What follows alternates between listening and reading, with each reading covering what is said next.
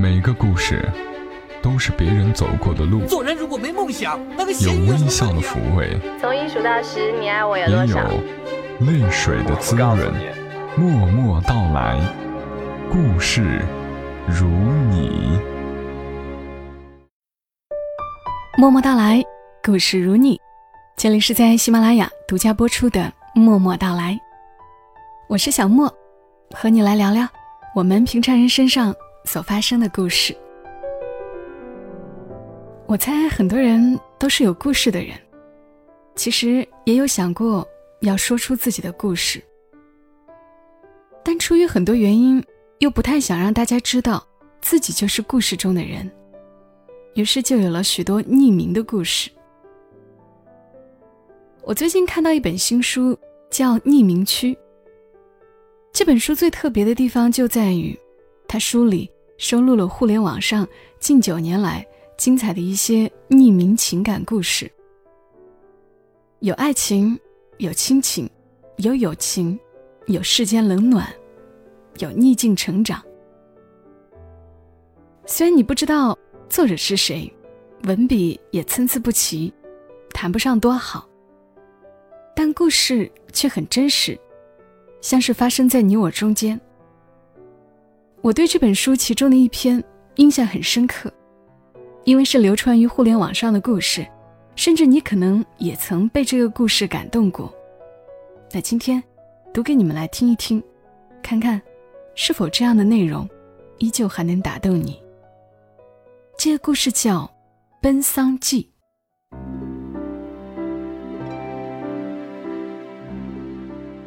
我给各位讲个暖心的故事吧。这是十几年前的事儿了。一个拉面馆的老板，为人很和善，拉面馆生意挺不错的，也赚了不少钱。这家拉面馆离泰州火车站不是很远。经常有一个乞丐到拉面馆讨一口面吃，老板从来没有拒绝过。只要乞丐过来，不等乞丐开口，老板必然朝后厨喊一声：“一碗兰州拉面，加大块肉。”乞丐在那儿吃了几年面，老板分文不收，都快成泰州的一道风景了。泰州那边。应该还有人听说过。后来，老板的老婆得病了，治病花光了老板所有的积蓄，结果人还是没能留住，走了。祸不单行，老板的儿子在回家吊唁的路上出了车祸，送到医院几个小时后也走了。老板听到这消息。直接晕了过去。醒来之后，这个一米八五的汉子瘫在地上嚎啕大哭，说：“我孟儿喜这辈子就没干过伤天害理的事儿，还当兵扛枪捐钱修路。我这辈子就一个婆娘和一个指望，你老天爷一个都不给我留，这是要我死啊！”我爸。当时带着我在旁边，一边拉着他，一边也跟着哭，劝他说：“儿媳啊，你别太伤心，孩子都去了，你这样哭着，孩子走都走得不踏实。先把孩子从医院里接回来，不能让他一个人留在医院。”老板整个人都没了魂，就瘫在地上。连爬起来的力气都没有。最后还是我爸带着几个本家叔伯去医院把老板儿子的遗体接回来的。老板在家等着儿子回来，看到儿子的遗体，又昏厥了过去。当时一个老人说：“坏了，这口气滞在喉咙里了。”吓得几个本家叔伯连忙掐人中泼冷水。最终，老板人是激醒了，但魂也丢了，哭都哭不出来，就愣在那里，完全不知道该干什么。老板一下子失去了两个至亲，基本上是没了生活的希望。拉面馆这些年赚的那些钱，全部花在了老板娘的病上。可老板娘跟儿子的后事，得操办呐。当时我爸跟本家叔伯商量，几家凑钱，把丧事风风光光的办了。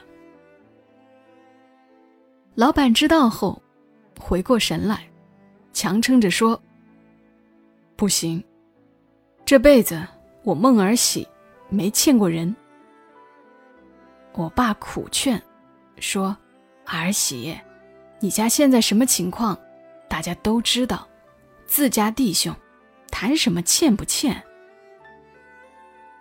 老板死活不答应，说：“有劳弟兄几个帮我把我婆娘孩子先送回老家，我要办点事儿。”这哪能让人放心啊？我爸说：“这不行，你要办啥事儿，招呼一声，自家兄弟你还信不过咋的？”老板说：“你是我兄弟，没有信不过这一说法。但是我儿媳这辈子不欠人，不能让我婆娘儿子死了还不安心。你帮我把婆娘儿子先送回老家，我儿媳办事不拖沓，你就帮了你哥哥这个忙。”我求你，我爸没办法，想留一个本家叔叔陪着老板，老板坚决不同意。最后，我爸跟几个叔伯带着老板娘跟老板儿子的遗体，回了他的老家。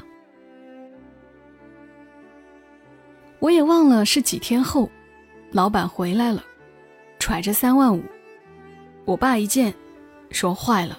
儿媳这个脑充，怕是要把店给平了。一问，果然老板把店给卖了，卖了七万五千块钱，四万给员工结了账，店归了别人。我爸说那家店再怎么卖，也不能低于十二万。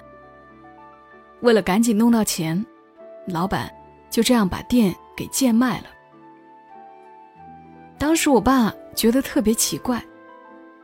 私下跟我那几个叔伯说：“这不应该呀，嫂子这病是花了不少钱，儿媳手头紧，我们是晓得的，但也不至于说连店都要卖了给嫂子和贤芳送路啊。贤芳是老板的儿子。”我爸也后悔，说早知道这样，说什么都不可能让儿媳把店卖了。主要是当时所有人。都没想到老板家已经到了这一步。后来我们才知道，老板赚的那些钱，有很大一部分都捐给了山里。这很大一部分，不是小数目，差不多是老板那些年收入的一半儿。出殡前一天，天还没亮，门外来了个乞丐。那乞丐问：“这是那孟老板的家吗？”老板出来一看，这不是那个吃面的乞丐吗？老板问：“老哥哥，你怎么找到这里来了？”乞丐说：“我前几天去你那店吃面，没人在，我便到处打听你住哪儿，一路问过来的。”老板说：“老哥哥，对不住啊，我家不开店了，你不嫌弃，就来我家吃晚饭。”乞丐说：“知道你家出事儿了，也知道你把店卖了，我想着你肯定要钱用。”乞丐从身上掏出了一个裹得严严实实的小包，费劲儿的打开，说：“我要了这十几年饭，这里有两千四百三十七块六。我数了好几遍，你老板不嫌少，看得起我，就拿去。”老板听完，跪在地上，抱着乞丐嚎啕大哭，说：“老哥哥，我命苦啊，婆娘儿子都不要我了。”乞丐也哭了，说：“好人没好报，老天爷不长眼。”当时在场的人，包括我爸，都哭了。从泰州到江堰，几十里路；从江堰再到老板老家蒋舵，又有几十里路。我不知道那个乞丐是怎么一步一步找到老板家的。从泰州到蒋舵，乞丐几十里路一步一步走过来，到了蒋舵，在人生地不熟的情况下，打听到老板的家，只为了给老板送上十几年要饭得来的钱，报那些年的面恩。几十里地，听上去不多。但这是直线距离。乞丐真正走出来的，怕是要两百多里，一步一步走，边走边乞讨。我爸说，他这辈子没服过什么人，老板算一个，乞丐算一个。我爸告诉我，老板、乞丐这两个人身上的东西，你这辈子都学不完。老板是个好人，现在还在讲舵生活，种种地，平常见面还会喊我，让我爸陪他喝酒打牌。乞丐就不知道去哪了，那笔钱老板没要，但是乞丐把钱袋偷偷塞到了老板家门口旁边的墙洞里。这也是我们之后才发现的。我们只知道。乞丐在老板家人出殡后，就走了，谁也不知道他去哪了。乞丐走时，身无分文。他这些年过得怎么样，更无从知晓。有些人天生不知道感恩，认为别人对他的一切付出都理所当然。但你要相信，更多的是像乞丐这样的人，好人。永远比坏人多，这也是人性。乞丐姓朱。不管怎么样，我相信，好人是终有好报的。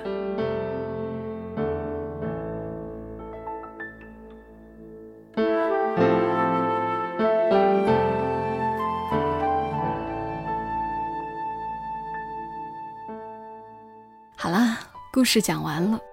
并不是什么惊心动魄的故事，但人越成长，反而容易被这样的故事打动。谢谢你听到我的声音，这里是默默到来，和你讲述我们平常人身上所发生的故事。不求每个故事都能让你产生共鸣，但也希望总有个故事能走进你的心里。喜马拉雅上的节目越来越多了。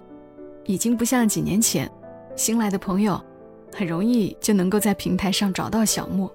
现在新朋友要听到我的声音，还真是需要一点缘分。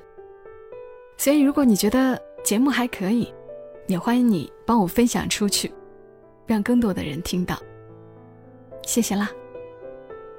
下期声音我们再会吧。祝你一夜好眠。小莫在深圳，和你说晚安。